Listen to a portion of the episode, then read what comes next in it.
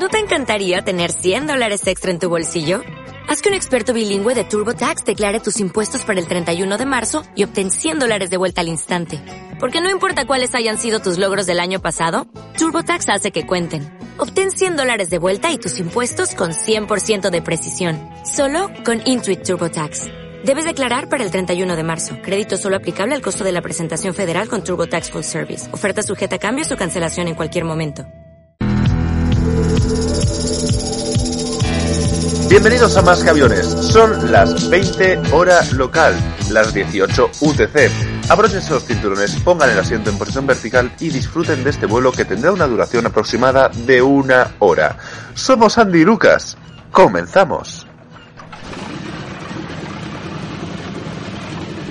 En el programa de hoy vamos a hablar sobre el spotting. Primero hablaremos el señor Esteso y yo sobre nuestros comienzos. Después vamos a entrevistar a Dani Pacheco, un reconocido spotter del aeropuerto de Barcelona. Comenzamos. ¿Tú cómo recuerdas el momento que empezaste en el spotting? Como quien dice. Mm, el momento que empecé en el spotting, realmente eh, a mí lo de la fotografía, la fotografía me ha gustado siempre, entendiendo a un, entendiéndome a mí como spotter fotográfico.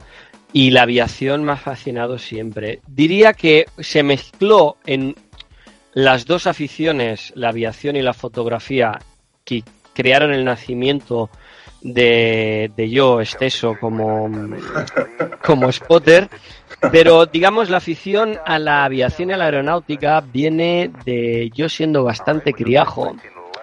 Ir al cine con mi madre con unos 10 años debía tener, no mentira, creo que tenía 9, 9 o 10 años. Y yo era un niño bastante poco común a nivel de gustos cinematográficos. Entonces, en ese día decidí ver una película que seguro que más de uno conoce y habrá visto, que era Apolo 13. Una película que a mí... la de Tom Hanks. La de Tom Hanks, exactamente. Que narra pues las, la aventura, pues el, el percance que tuvo esta misión que pretendía ir a la Luna.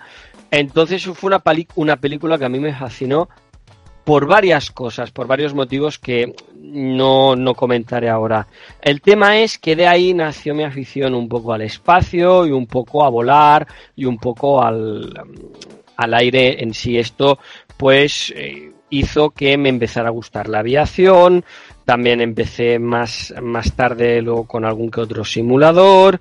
Me enamoré del 747 enloquecidamente. Y a raíz de esto, paralelamente, pues también me gustaba la fotografía. Tuve el privilegio y la suerte que de pequeñito, pues mis abuelos, mi hermano y, y mis padres me regalaran mi primera reflex, analógica, lógicamente, eh, focal fija, un 50 una Kinon que vendría a ser una Una Kinon, una Kinon. Una Kinon, exactamente. en su día, Minolta, eh, una marca que ahora, que ahora vendría a ser Sony. Minolta vendría a ser Sony, pero bueno, esto es un tema aparte. Minolta era una marca muy buena de, cámaras fotográficas. Entonces, pues, eh, permitió que uno de sus modelos se fabricase bajo otras denominaciones. Eh, a un precio menor. Entonces, ah, existía esta Kinon, que vendría a ser una versión china, pero la, en sí la cámara es la misma, que vendría a ser una versión de, de, esta Olympus, que hablábamos con una focal fija que era fantástica. Yo en su día de pequeño me tocó bastante la moral que fuera una focal fija, porque yo quería un zoom para acercar y alargar, pero ahora, y visto desde el mundo de la fotografía, es una lente fantástica. Entonces, pues me regalaron esta cámara una cámara que era todo manual.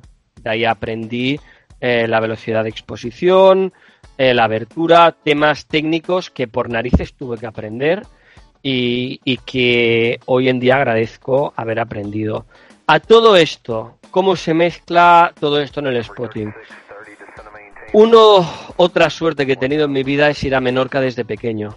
Que no lo sepa, Menorca es una isla paradisíaca, preciosa, siempre que puedo voy y, es tiene unas playas fantásticas. Es, es, muy, muy, muy bonita la isla. Entonces, en uno de estos veranos, si mal no recuerdo, del 97, estaba mi hermano, eh, yo también estaba su novia, yo era pequeño, Y un día me dijo, vamos al aeropuerto que hay un sitio muy chulo que aterrizan los aviones muy cerca. Tanto es así, pues que, fuimos. Me llevó, mm, hay una anécdota de sería, me llevó, se estaba anocheciendo, se hizo de noche. Entonces, claro, los aviones daban un pequeño giro con el tren de aterrizaje, se veían las luces. Claro, mi hermano de aeronáutica no entendía nada, yo mucho menos. Entonces, claro, el avión dio un giro y estaba tan baja altura, baja altura Claro, desde ojos de spotter no, pero desde ojos de persona que ve los aviones normalmente a la lejanía, era mm, extremadamente cerca. Entonces pensábamos que iba hacia nosotros. Error. Aterrizó y todo perfecto.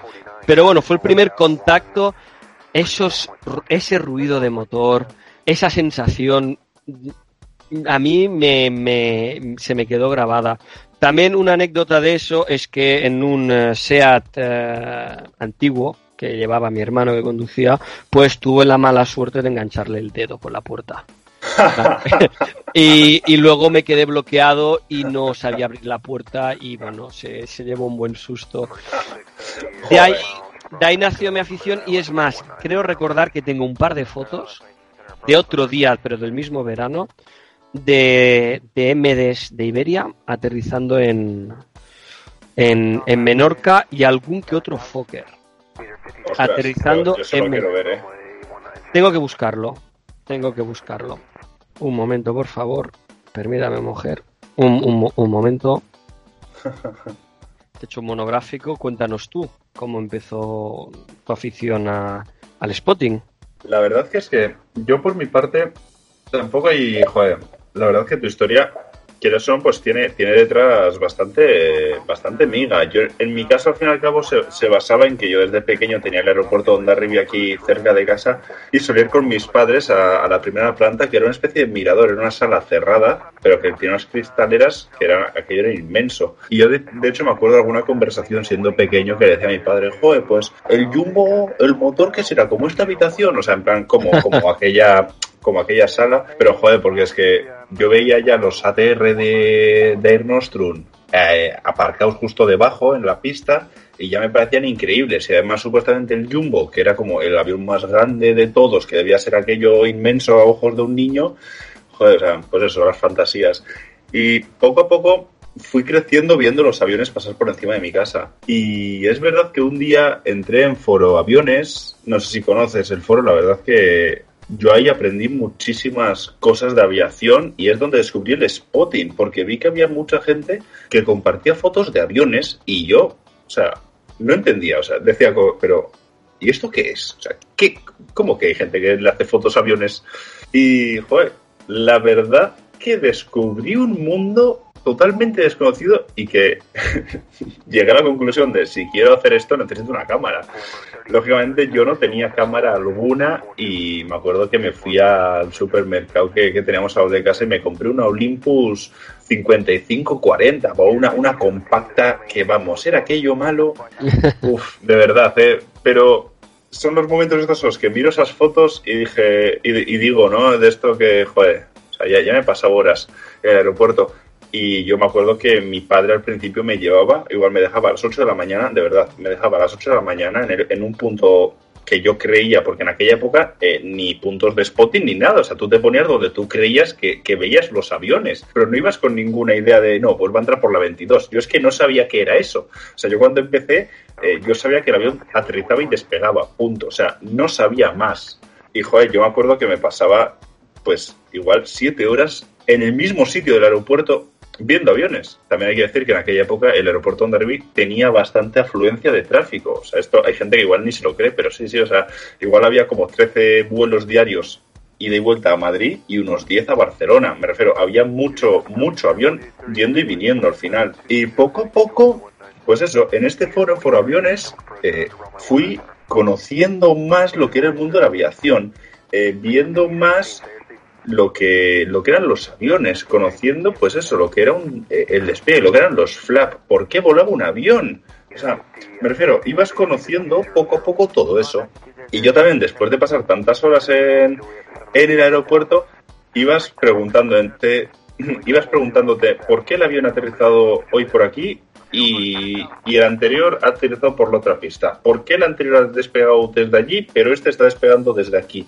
O sea, al final iba buscando de una manera u otra las, las, las respuestas a esas preguntas y joder, poco a poco al final es como que dentro de tu mundo de no saber nada sobre el tema, eh, vas creándote una idea que es al final en la que acabas ahora mismo teniendo. Me refiero, gracias a todo eso que en su día fui aprendiendo, fui preguntando, fui descubriendo, ahora he llegado al punto en el que estoy. Pero, joder, yo la verdad que mi, mi recuerdo de cuando empecé el spotting era ese. O sea, yo en Onda Rivi, en la 2.2, con una compacta pasando frío. O sea, y sin saber exactamente qué es lo que estaba haciendo, porque no, es que ni siquiera sabía cómo funcionaba la cámara, me refiero. O sea, yo descubría que subiendo el ISO eh, la foto quedaba más clarita y subía el ISO a tope. O sea, me refiero, a ese punto llegaba, ¿sabes? Lógicamente, ahora, o sea, una vez que aprendes todo, mm, lo cambias. Pero sí, o sea, de, esa, esa, inocencia, ¿sabes? Y, joder, la verdad que, que lo recuerdo con, con bastante cariño aquella, aquella época. Sí, sí. Y es verdad, tengo que decir que, que estuve en la inauguración, lógicamente desde fuera. Estuve en la inauguración de ruta de Vueling, de Elite, que muchos ni conocían la aerolínea, unos ATR como granates rojos preciosos, todo hay que decirlo. Y no, la verdad es que muy, muy curioso aquella época con la compacta. Y eso, pues de allí hasta ahora. O sea, es que al final y al cabo todo es un aprendizaje. Sí. Y yo, yo creo que así sería mi, sí, mi recuerdo de, cómo empecé y de cuándo. Sí, sí. Ya todo eso, em, empezando a saber lo que eran los flaps y todo, a llegar a ser piloto privado. Bueno, eso ya al final. aquí el eh, amigo, el, el, amigo Pajares lo esconde, pero es. No, joder. Al final eh, te vas te vas empapando, ¿no? Te vas empapando de todo de todo lo que ves y de todo lo que te rodea y te vas conociendo a unas personas y a otras y hay un momento dado que a base de diferentes casualidades de la vida, pues joder, se da la situación de que puede de que pude hacer eh, el PPL con miras para hacer ya la TPL en un futuro y joder, la verdad que eso también fue fue increíble. Y de hecho, o sea, aquí el amigo Esteso ya sabe lo que habla porque hemos volado juntos. Bueno, esto yo creo que da para una anécdota, una anécdota curiosa y si quieres con esto podríamos acabar la sección de hoy. Eh, eh, Esteso, es que no sé quién eres. Pajares. Pajares, Pajares y yo, pues, como hemos comentado más de una vez, nos conocimos. La historia de cómo nos conocimos es, curiosa, porque viene a raíz, pero bueno, e, esto da para otro tema. Eh, la cuestión es que es, fue un verano que íbamos. Mm, eh, íbamos unos amigos de vacaciones, entonces eh, hacíamos escala en San Sebastián para ir a buscar a Pajares. Entonces éramos dos que salíamos de Barcelona, íbamos a buscar a Pajares y nos íbamos a Lisboa. ¿En coche? En coche, sí, sí, en coche. Con lo que eh, nosotros ya sabíamos que se estaba sacando el PPL, que tenía tenía bueno pues tenía clases iba haciendo vuelos iba haciendo pues eh, práctica. Y, nos comentó pues a lo mejor de, de, volar con él y su instructor. De decir oye pues ver si podemos volar con el instructor y tal porque hacía las prácticas en la Cessna siendo 72 entonces instructor y y Pajares delante y los otros dos de, detrás. ¿Cuál es la sorpresa de Pajares y la mía? que el instructor pues le dice la de, bueno señor, que, que, lo haces muy bien chavalote, le da unas palmaditas en la espalda, le dice, que es tu suelta, que hasta luego cocodrilo. pues literalmente fue así. A ver, es verdad que eh, digamos, ya tenía, ya tenía prácticamente el, el PPL ya estaba hecho, pero digamos que por temas de seguro de la avioneta eh, teníamos que hacer, teníamos que cumplir todo. Eh, nada, unas pocas horas, no me acuerdo si eran tres, cuatro, cinco con instructor. Y entonces, pues eso, o sea, me acuerdo eh, entrar al aeropuerto y fue cuando el instructor, pues eso, me dice, bueno, mira, yo, como ya sé que muy bien, yo me voy que tengo cosas que hacer, hay tías en avión. Mira, eh, o sea, este hombre está de testigo de la tensión que tenía yo encima. de hecho, lo bueno es que está grabado. Está grabado en vídeo. Está grabado en vídeo. Lo peor de todo y lo que hace mm, de mí un psicópata es que me iba a montar en una, en una Cessna con alguien que estaba temblando y yo en vez de huir estaba como en el sofá de mi casa, tranquilísimo. Supongo, no sé si es que tenía confianza ciega en, uh, en Andrés Pajares. Y, y tengo que decir que, que el vuelo para, mí, para o sea... mí el vuelo fue de las experiencias de mi vida. Encima porque yo no conocía San Sebastián en el País Vasco, solo había estado una vez en Bilbao y estuve muy poco tiempo. Y no conocía no conocía a San Sebastián, una ciudad que tengo que decir muy bonita, preciosa. Bien, bien, preciosa, bien hecha, con una playa impresionante. Entonces, yo nunca había estado en San Sebastián. Directamente fuimos a Ondarribi sí, y este y la primera verdad. imagen que tengo yo de San Sebastián es desde el aire y no os podéis imaginar la belleza. Encima el día estaba precioso, fue todo espectacular. Fue un vuelo que tengo que decir que no he estado tan cómodo en ningún avión como en la Cessna. No tenía sensación de, de, de presiones, de historias, de mareo, de estaba como en el sofá de mi casa viendo San Sebastián y no solo San Sebastián, el País Vasco desde el aire que es precioso. Entonces eh, también escuchábamos la comunicación con, con sí. Torre. Hizo un, una hiciste una, una pasada, pasada baja, sí. una pasada baja y el aterrizaje fue la verdad que suavecito, suavecito. De verdad, de hecho es que en el vídeo, en el vídeo se ve en el momento que, que, aterrizamos, o sea, ese momento después que es como, o sea, es que se ve casi como suelto toda la tensión una vez que aterrizamos y es como que vuelvo yo a mi ser y joder, no, la verdad es que yo también tengo un muy buen recuerdo de ese de ese vuelo y sobre todo del aterrizaje de, de, o sea, de esa tensión de decirla de hostia, o sea, es que hay que hacerlo bien. sí, Vamos. si lo hago mal no tendré unas palmaditas en el culete, ¿no? ahí sí. eras pues, joven. Hace cinco años, sí. Y, y se tiene que decir años. que mmm, tú los tuviste, los tuviste en su sitio y el vuelo fue para mí de las mejores experiencias en mi vida porque ya no solo por volar en avioneta que, que es otro otro mundo sino por la belleza del, del vuelo porque te puedes hablar exacto. Sí. es, es yo no sé cómo nos está explotando esto más en, en, el, en el País Vasco porque es precioso la verdad.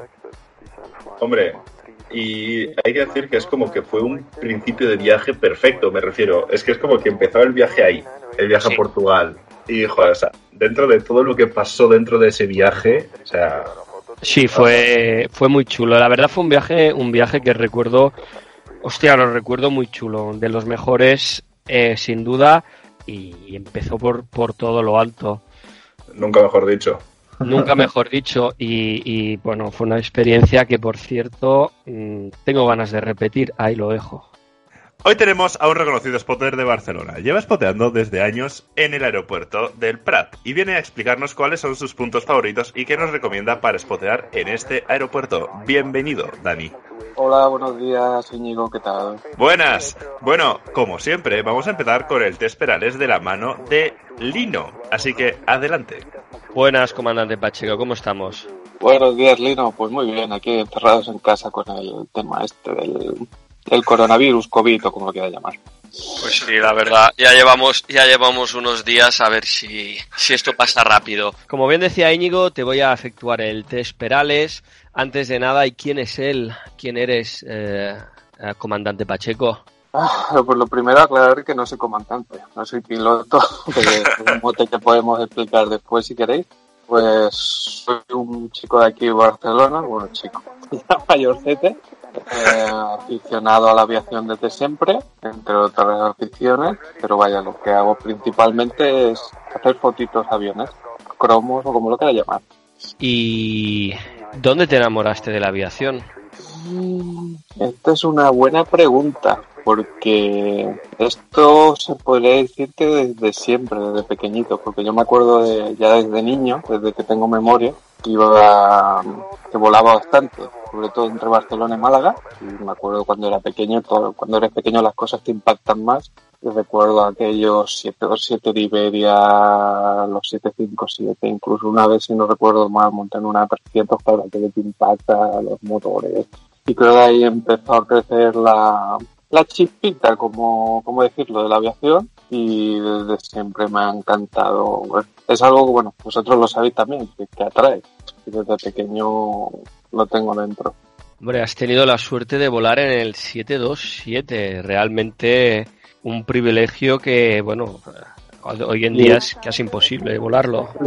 Y, y mira que yo era, bueno, tendría 7, 8 años, pero me acuerdo me acuerdo que era pequeñito y estaba claro, todo plagado de 727. En aquella época ya sabía lo que era un 727, un 320, no sabía tanto como ahora, pero claro, yo vi a los 320 que eran nuevos en aquella época y dije, yo quiero volar en el nuevo 320, el 727, esos viejos, joder, que me escuchara ahora, mataríamos por volar en ellos.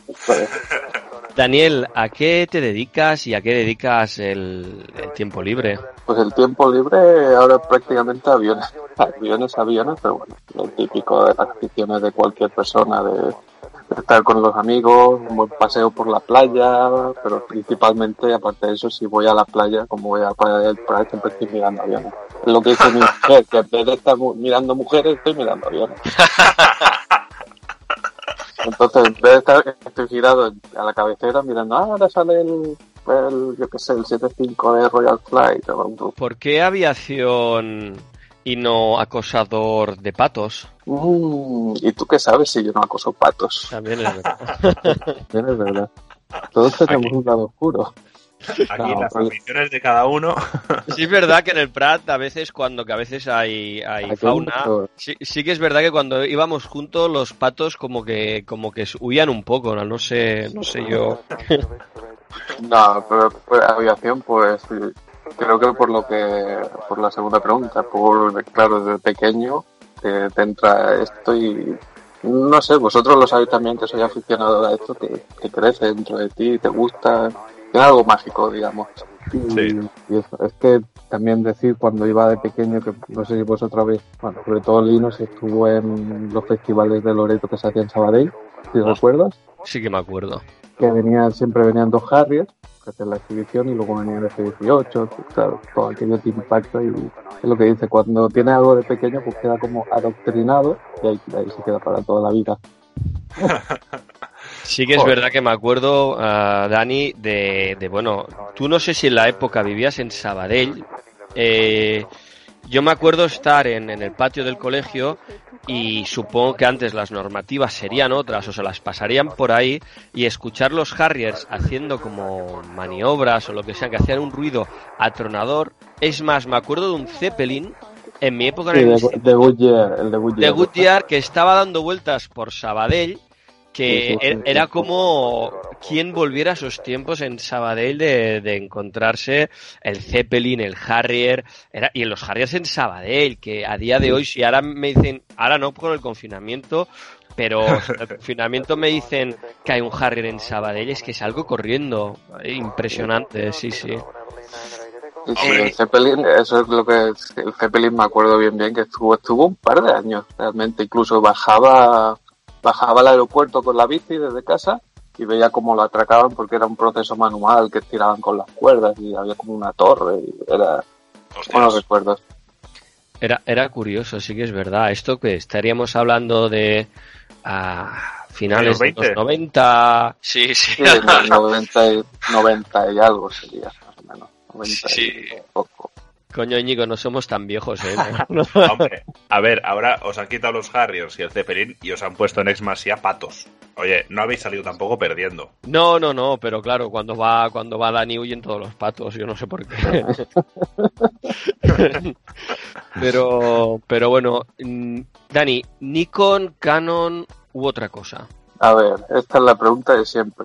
Eh, personalmente uso Canon. Y uso Canon porque antes de comprarme mi propia cámara ya la había usado y ya me había hecho a la cámara, digamos. Entonces ya tenía ese, digamos, conocimiento previo, entonces, pues, digamos, pues digo, pues apuesto por Canon. Realmente esta batalla ni con Canon, al final la foto más o menos no se va a notar la diferencia de una cámara a otra, solo cosas específicas. Pero vaya, yo personalmente uso Canon. Avión favorito y librea favorita. Puedes decir más de uno, ¿eh? No hace falta que nos encasille con él. Puedes decir real- tres. Pero más no. No, o sea, hay, hay muchos peces en el mar y, y entiendo que, que, que guste más de uno. Pues aviones favoritos, ¿qué decimos más? ¿Tipo militar o tipo o de pasajeros? los dos. Te diría, te diría los dos, sí. Pues mira, de militares hay un par que me gustan mucho, que es el, el B2, el, ¿sabes? El, ¿Sabes cómo lo llamaba yo de pequeño este? La ¿Cómo? papa delta, porque era Hostia. como, no sé si acuerdas de las patatas estas, Sí, que, sí, sí, sí. que la vendían por 5 duros y tiene la misma forma. Y dice, mira, una papa delta que vuela, porque realmente es una superficie plana, no tiene ni timón, ni... y aparte lo que es una obra de ingeniería impresionante. Ay, sí, sí, sí, sí. Y también el SR-71, que hace poco pude ver uno y es impresionante también. El, el F-117 era, o- no, no, miento, miento, el F-114. El Widowmaker, este que parece que es manco porque tiene unas alitas tan pequeñas. F-114, ahora no, No, le es pongo el cara. 104. El 100, hostia. Este puede ser que lo tenga El la PAC. 104, el 104, perdón. Este creo que lo tiene la PAC en Sabadell, sí. Que, Eh, que sí, vino de un Holanda. holandés. Sí, un holandés, correcto. Es, es verdad, es bastante, es bastante tiranosaurio Rex con unas patitas así muy pequeñas. Es prácticamente un cohete con un par de alitas. Hostia, sí, sí, sí, lo estoy viendo. Es, eh, bueno, si lo miras de frente, realmente que parece que no tiene nada, porque tiene una envergadura ridícula. Pero se hizo para, para velocidad. Y eso lo hace muy difícil de pilotar y por eso se, el apodo este de Widowmaker, no me equivoco. Joder. Y de pasajeros, pues, ¿cuál vamos a decir? Pues el 747, por supuesto. La reina de los cielos. Dani. Dani es de los míos, es del Club 747. Hay, hay muchos, realmente hay muchos bonitos que atraen en MDs 727 y tal, pero yo creo que la reina está un peldaño. solo por la silueta, lo que supuso en la época, porque lo, y, y es que es, bueno, cada vez que lo ves es como majestuoso, no sé, tiene algo que engancha también, Sí, es, es un icono. Es un icono de la aviación. único, ¿no? Y lo será siempre, por, por suerte. Eh, y de libreas, pues vamos a decantarnos, vamos a barrer para casa y vamos a decir las de cualquiera de Brussels de las especiales, si las conocéis, son seis, Las de las famosas de Tintín puede ser y el Tintín, el Aerosmurf, que son los pitufos, el Magritte dedicado al, al esa es muy pintor Magritte, bonita, esa es preciosa. el, el, el Raham, también dedicado al artista Raham, que es el último que se pintó, el rojo de los Red Devils y el pam, pam, pam, así coño, el Tomorrowland. Como Roland. Barrer para casa, ah, mm, cuéntanos barrer para casa. Eh, porque tú tienes una relación muy estrecha, ¿verdad? Con, eh, con Bélgica. Sí, mi mujer es belga, entonces como eh, Bruselas es como mi segunda base, voy mucho allí. Pero pues casi soy el local allí porque bueno, voy mucho por allí en los puntos, entonces de ahí viene la relación estrecha. Y claro, allí los ves cada día, puedes ver todas las libreas en un día cinco veces y acabas y eso. De tanto verlas, pues dices, pues mis favoritas, y aparte que son bonitas. Sí, sí, la verdad es que sí. ¿Y alguna más? Sí, la de las de Islander, estas bonitas, que no sé cómo se llaman, porque tienen nombres tan raros estos. Ah, Y sí, sí. las de, la de la Aurora y todas estas. la, la de- que por desgracia no. Bueno, he cazado la de que es como un paisaje nevado. No sé, la de- El, el glaciar, creo que tiene El una de un glaciar. y otra de la aurora. Sí, pues es el único que, que he cazado y es precioso también. Están muy, muy, muy bonitas. Pero Uno de ellos-. No es el ECLA. ECLA. Ecla aurora, sí, algo así. Eso es, ECLA Aurora. Estaba, estaba pensando, decía, hostia, ¿me suena algo? Sí. Es, es que son- curioso que estos dos aviones, eh, por lo menos el Aurora y supongo que el otro también, eh, sí que Islander aquí eh, ten- se comporta muy bien con los spotters porque hay una página en la cual te indica cuáles serán los siguientes aeropuertos donde operará el avión. Con lo cual, si tú, eh, claro, sí que es verdad que nosotros, Barcelona, Madrid, Islander, mm, mal, sobre todo por las horas, no porque no venga, porque cuando venía o cuando viene, viene a unas horas que da que sea imposible, no hay luz, pero, y por eso supongo que no lo traen, pero quien va a viajar, no sé, a Londres o a según qué aeropuertos que pueda volar más de día, si le echa un vistazo a la web, ellos lo dicen, es más, creo que en un momento dado, si se les escribe, y el aeropuerto pues tiene luz, incluso se podría dar la opción de que te lo traigan, porque al fin y al cabo es una manera Si de... el aeropuerto tiene la carta. Claro, si el aeropuerto tiene luz y no paga las últimas facturas, pues oye, mira, no nos traemos el Aurora. Y también es curioso porque por dentro me parece que durante el vuelo las luces simulan una aurora boreal. Mm. Sí. Ahí también voy a barrer para casa, como aquel que dice, y voy a decir que Brussels también por- en su página publica, si te vas a, hay un apartado también que salen los seis aviones y sale el, el esquema de lo que tienen planeado, pero también es verdad que casi nunca se cumple. O sea, lo Ah. publican, pero luego cambian. Y tengo gente conocidos que trabajan en Brussels dicen sí que los cambios de, de operativas son bestiales, que a lo mejor tienen asignado un avión y en el último momento se lo cambian. No, es normal. Joder. Y, ta- y también decir, he volado en el Tomorrowland y por dentro también ponen luces como de volé de noche y ponen luces de discoteca también. Así, Hostias. Es- queda muy, muy fashion, verdad, muy bonito. Hombre, yo tengo que decir, tuve la suerte de el último viaje europeo que he hecho es a, a Bélgica. Tengo que decir que es un país que me gustó mucho. Tiene ciudades impresionantes. Brujas a mí me enamoró. Ah, pero bueno, Bruselas, Gante. eh, y encima, para un amante como yo de la cerveza y el chocolate, pues eso era para mí el, paraíso. Entonces, tuve la suerte de volar con Brussels y tuve la suerte de volar en los dos que yo quería volar, que fue como casualidades del destino, que uno era el Tomorrowland y el otro era el de... No, era Tomorrowland 1 y el otro era el de Tintín, el submarino de Tintín. Y por dentro sí que es verdad que también tienen cosas relacionadas con, con la librea. Hombre, tenemos que aprender ¿eh? de los del norte, es decir, yo creo que Brussels o Islander es la mejor manera de mostrar tu patrimonio.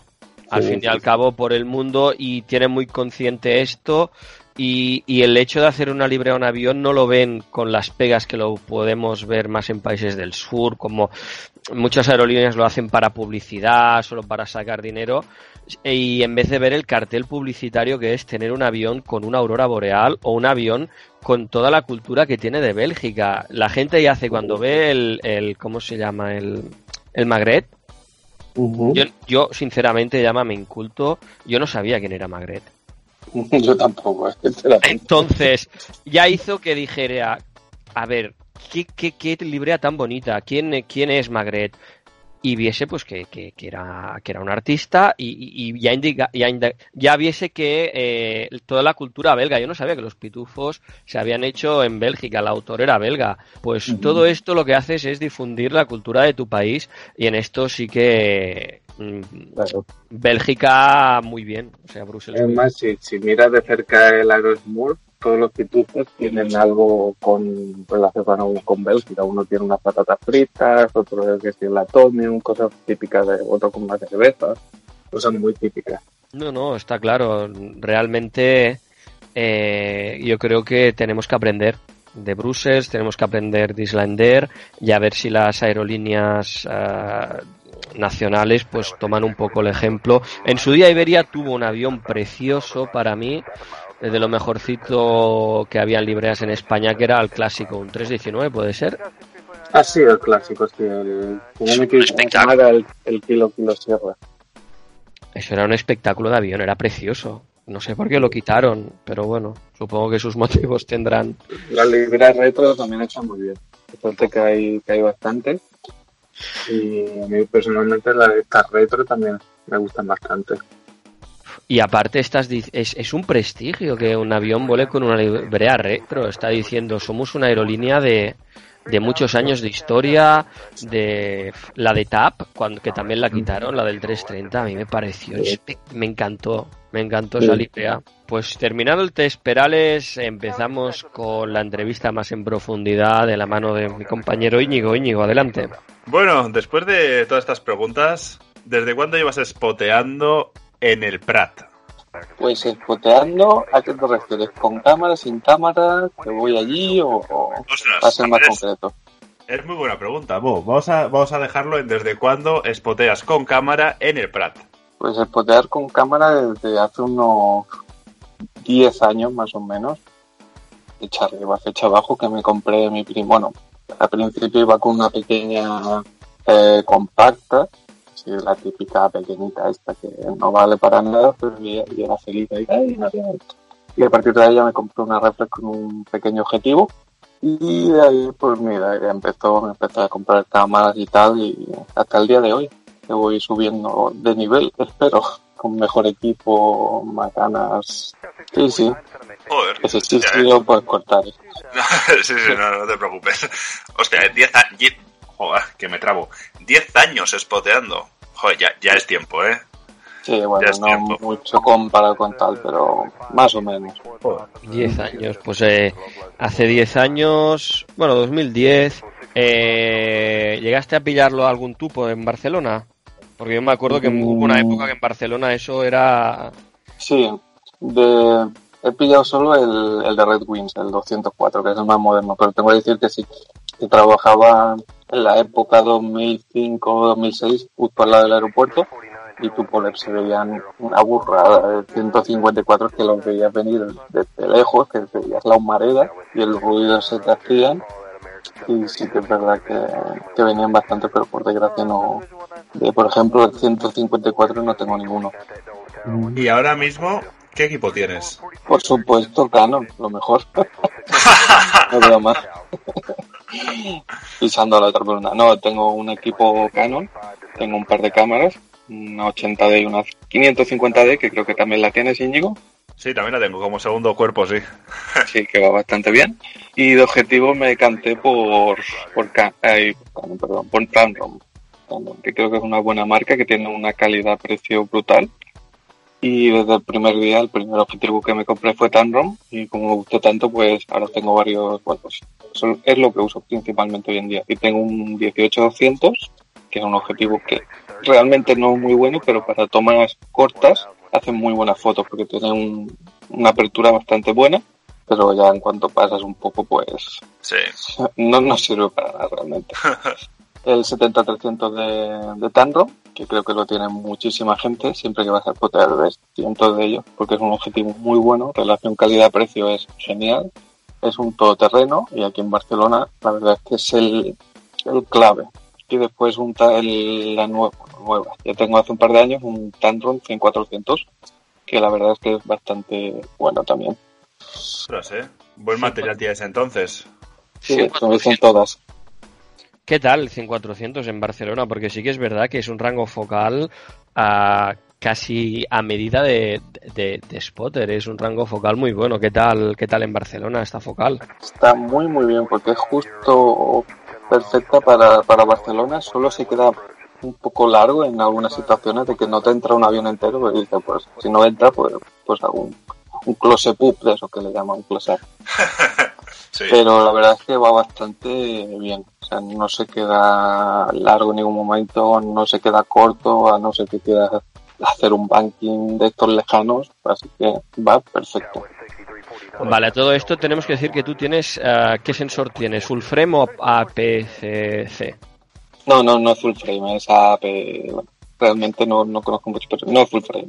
Vale, vale. Entonces, claro, también tienes este factor de, de recorte que te da el sensor, con lo cual sí. ya, ya estás un, un pelín más cerca.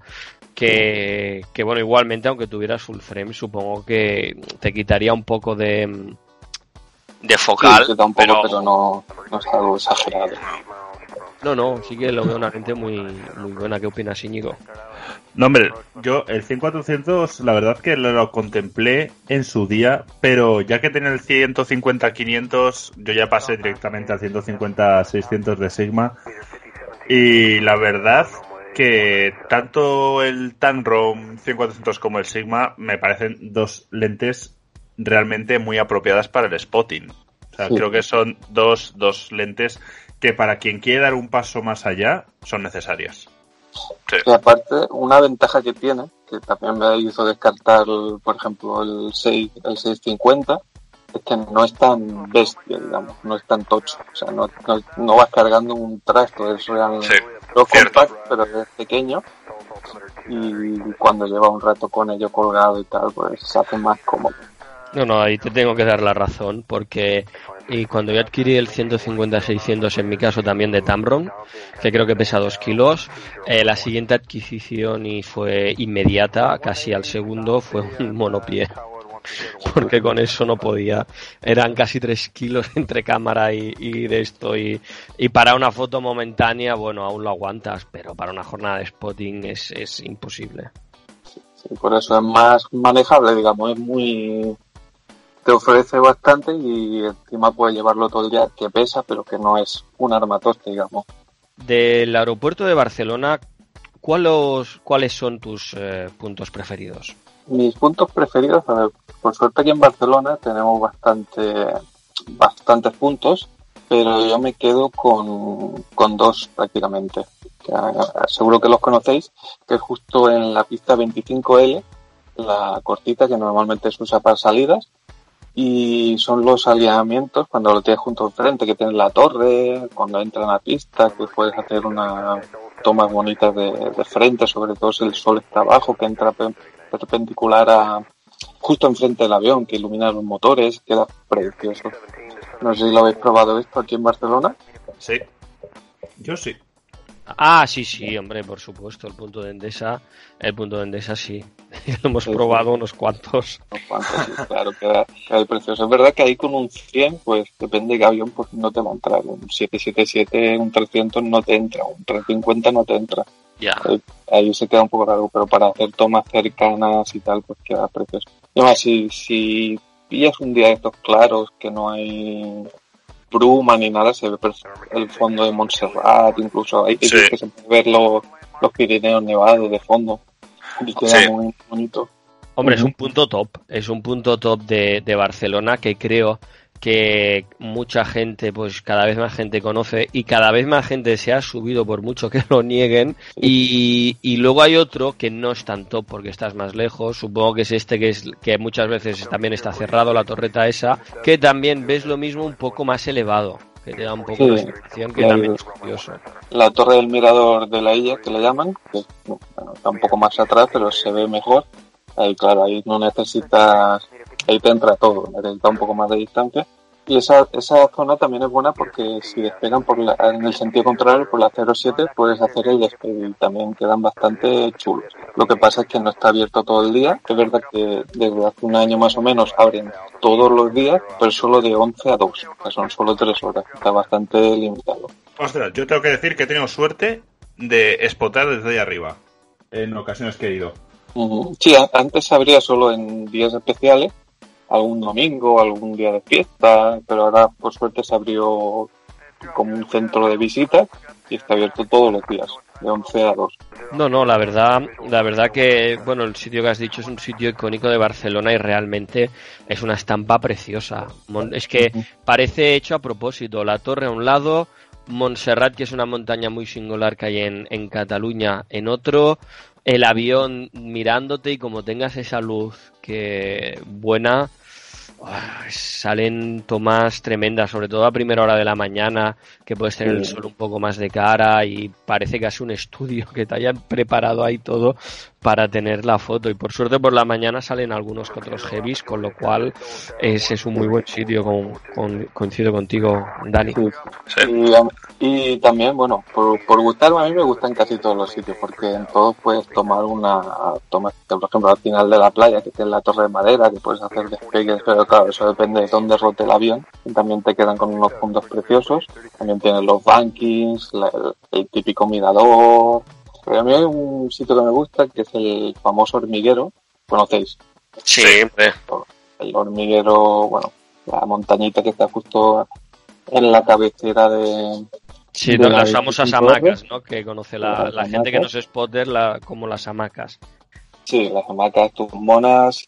Y ahí, más que nada, no es para hacer fotos del avión en sí, sino más de paisajísticas, digamos, o artísticas, o como lo quieras llamar. Porque ahí, sobre todo en invierno, entre noviembre y febrero, tenemos un- unos atardeceres preciosos y puedes hacer tomas muy, muy chulas si tienes suerte con unas nubes preciosas y tal.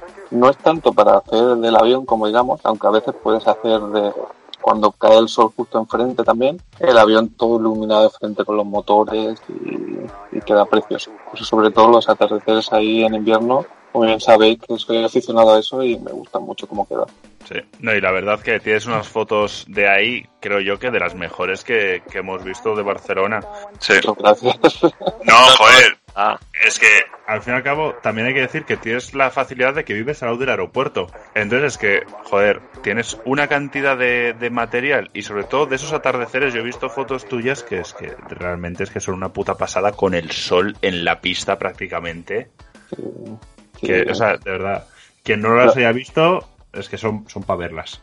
Sí, luego compartiremos en, en el podcast y, y en la web en los enlaces a las, a las redes de, de Pacheco para que las podáis ver. Pero sí que son, sobre todo los atardeceres, creo que se han visto, de, de lo que hay en el mundo es, eh, de spotting o de fotografía aeronáutica de atardeceres, creo que Barcelona tiene de los mejores, pero es que es- eso no me cabe ni la menor duda. Y como enganches el día y enganches el sol y enganches el avión y todo, bueno, es Sí. que quitan el aliento, sí, son fotografías muy bonitas. Sí, es verdad que justo en esos momentos Barcelona, sobre todo por la tarde nos- y en invierno, no es que tengas un tráfico, digamos, sensacional, siempre va a ser un 737 Ryanair, un 320 vuele, pero bueno, es- está ahí, la, la foto está ahí. Pero es verdad que quedaría con un 380, un 747 o Hombre. al- algo más grande, quedaría aún mejor, pero bueno, no nos vamos a quejar. Alguna vez el, el 7.4 de, ¿cómo se llama? De Cargolux. De Cargolux que se ha atrasado y tal, a lo mejor alguna vez algunos se han enganchado por ahí. Sí, pero entra ju- es, eso ya es suerte, no es habitual, pero bueno. Sí, si fuera algo habitual como en Londres, por ejemplo, que está todo el día con heavy y tal, pues ya sería el no va mal, pero bueno, nos apañamos con lo que tenemos aquí. No, no, la verdad no nos podemos quejar. No, no. Y además, las tomas estas de frente también quedan bastante bien. No sé si las habéis visto alguna vez, estas que son que pillas el avión de frente todo iluminado. Sí, Sí, como sí, cuando te sí. va a aterrizar, sí. Sí, sí, que además justo es que les da el sol. Totalmente. Que a veces ves a los pilotos y todos con la mano enfrente, así Sí. como tapándose el sol. Digo, Sí, Eh, queda muy bonito también. Si consigues justo enfocar el avión justo alineado contigo, pues a mí me gusta mucho cómo queda ahí también. Y ya te digo, ahí no es pillar el avión, sino hacer, no por Sí. pillar el- una libra especial o lo que sea, pero pillar el momento. Es el escenario, ¿no? Que tienes más que, más que otra cosa. Joder. Y por otro lado, de todos los aeropuertos en los que has spoteado, ¿en cuáles y cuál es con el que te quedas? De todos los aeropuertos del, mundo, mm, pues de momento mi, mi número uno está Ámsterdam, porque Ámsterdam tienes, aparte del tráfico que tienes, tiene tráfico todo el día, es la, cercanía que tienes. O sea, estás en la Polderbahn y que tienes el avión que casi lo puedes tocar. Y es que es impresionante porque aparte que no hay vallas, no hay nada que te impida... mm, Es como estás ahí, digamos. No es como en otros aeropuertos que tienes que siempre buscar el hueco, cómo liberar la valla, y no, ahí es ponerte donde quieras y te vas, y te vas arriba, te vas abajo y es, es que es increíble. sí, o sea, sabes que no vas a tener algo que te estropee la foto. Exacto, bueno, hay algunas zonas que sí, que es verdad que hay valles y tal, pero por ejemplo te vas al, la que hemos dicho, la famosa pista, la Polderbahn y eh, aparte del tráfico que tiene. La única cosa mala que tiene este aeropuerto es que, claro, como tiene creo que cinco pistas, nunca sabes por lo que vas a entrar. O sea, vas a pillar mucho avión, pero también vas a perder mucho. No puedes ir y decir, voy a pillar este, porque a lo mejor estás en un sitio y te entras por el otro. Y es verdad que hay unas distancias que no Es lo único frustrante que tiene este aeropuerto, que es un poco suerte, digamos. Sí, Y Joder. también hace poco estuve en, en Frankfurt y la verdad que me gustó mucho también. Tiene buenas zonas que vosotros habéis estado sí. y el tráfico también es bastante impresionante. Todo el día, los puntos de spotting y tuve la suerte en invierno. Bueno, suerte no, fui en invierno, fui en diciembre y la luz estaba muy bonita. Tuve suerte que solo pude estar un día y tuve la suerte de que la luz era preciosa unas condensaciones y tal y, y me gustó mucho ese aeropuerto también.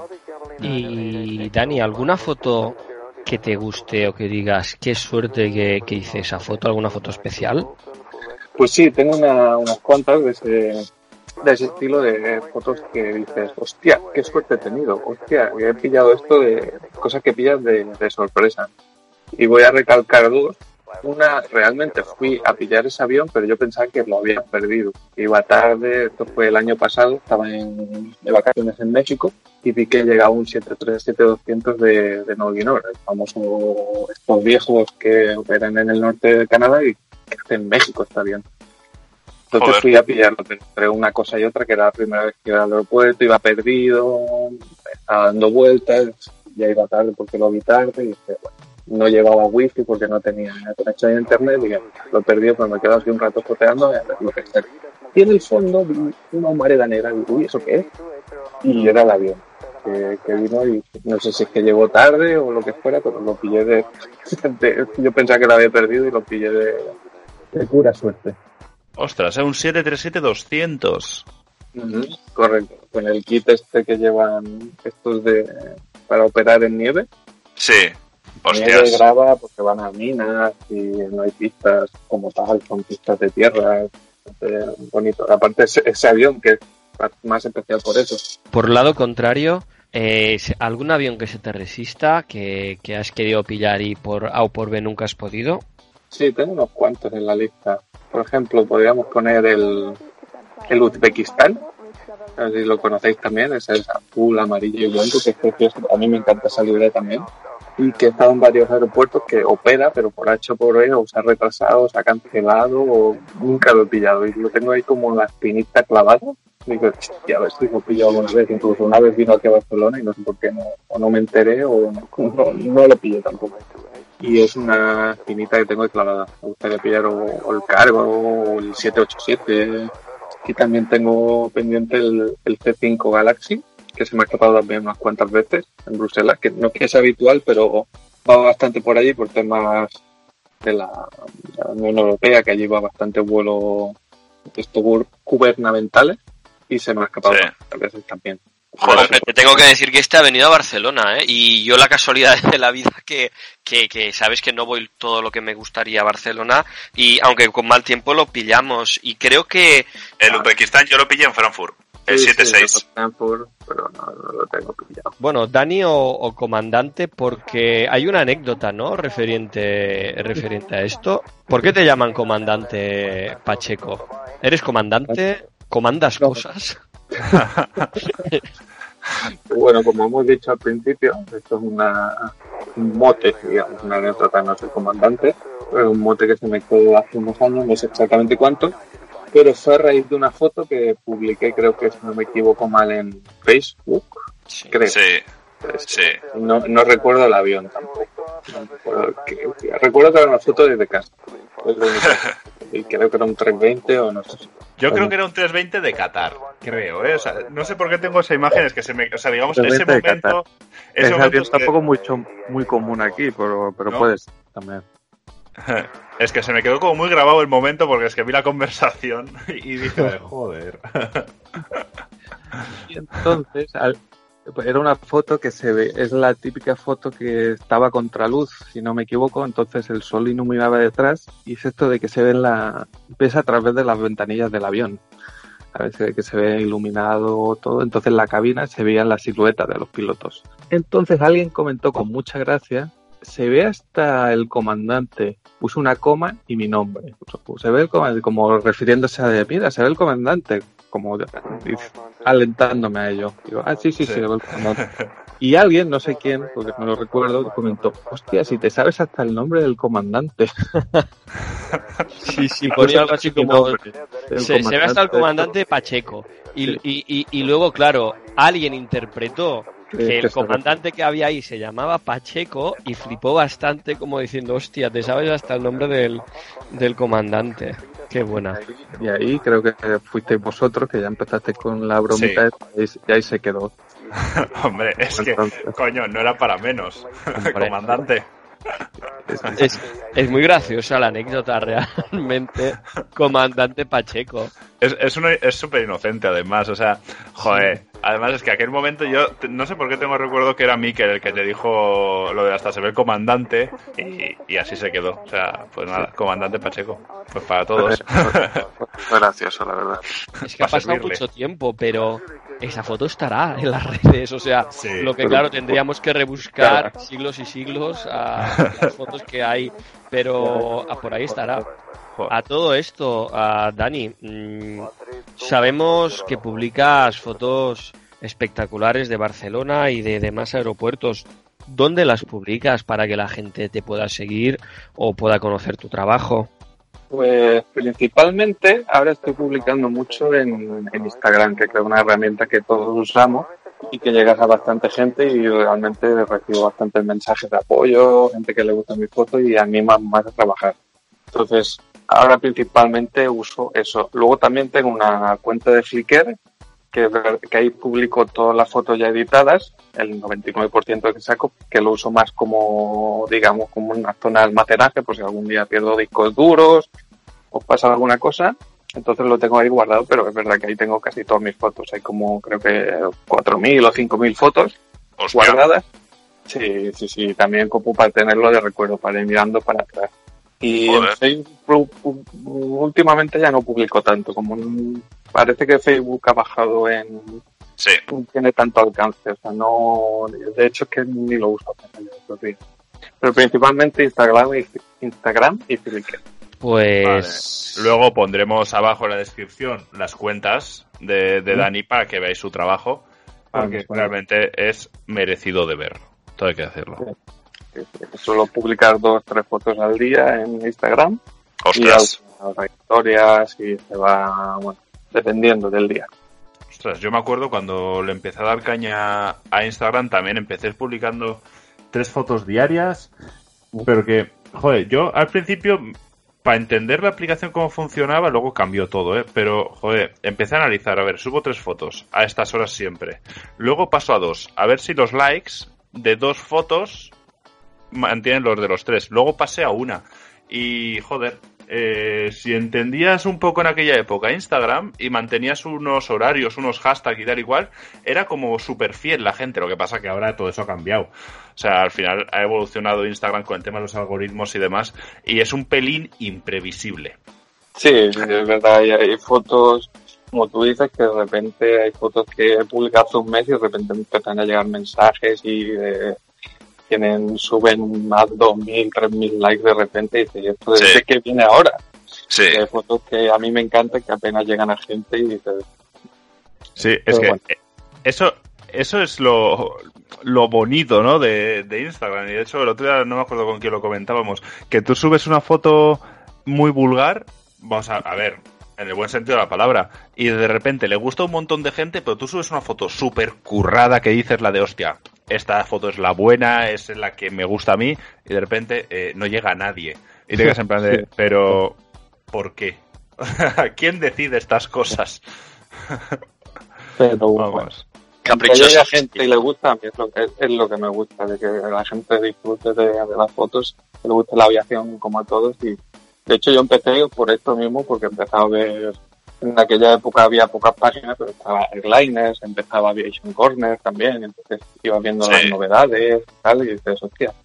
Y quería formar parte de ellos para compartirlo, decir, mira, la gente que no puede verlo tal, pues que pueda verlo de una manera u otra. No, la verdad es que, ostras, eh, el, cómo, cómo ha avanzado todo desde que empezamos, al final, porque tú y yo nos conocimos realmente, conocernos como tal, en Toulouse. Sí, correcto, en Toulouse, en la fábrica de, De de Airbus. o sea, Toulouse, eh, sí, allí en la, en la famosa montañita, sí. Y un día luego. precioso de verano. luego Pero luego, curiosamente, fuiste tú también quien me enseñó los, pu- los puntos de spotting del aeropuerto de Barcelona. Sí, realmente no me acuerdo ese día. Pero Sí, creo que- yo, joder, No yo me sí me acuerdo. Yo, yo, joder, yo sí me acuerdo porque, como quien dice, fue la primera vez que fui a, que fui a Barcelona a spotear como tal. Anteriormente estuve de paso y allí conocí a Rubén, que me llevó al parking de la séptima planta a spotear y de hecho pillamos el 757 de una de estas rusas con un barco por detrás y tal. Pues una estampa bastante bonita, la verdad. Pero luego el aeropuerto como tal, yo me acuerdo que me lo enseñaste tú y luego conocí a, este señor que está hablando también de vez en cuando aquí conmigo, Lino, y a Shelly, en aquel parking a la noche que yo temía por mi vida. me van a robar. O peor, cosas peores. Peor, me van a o hacer. peor.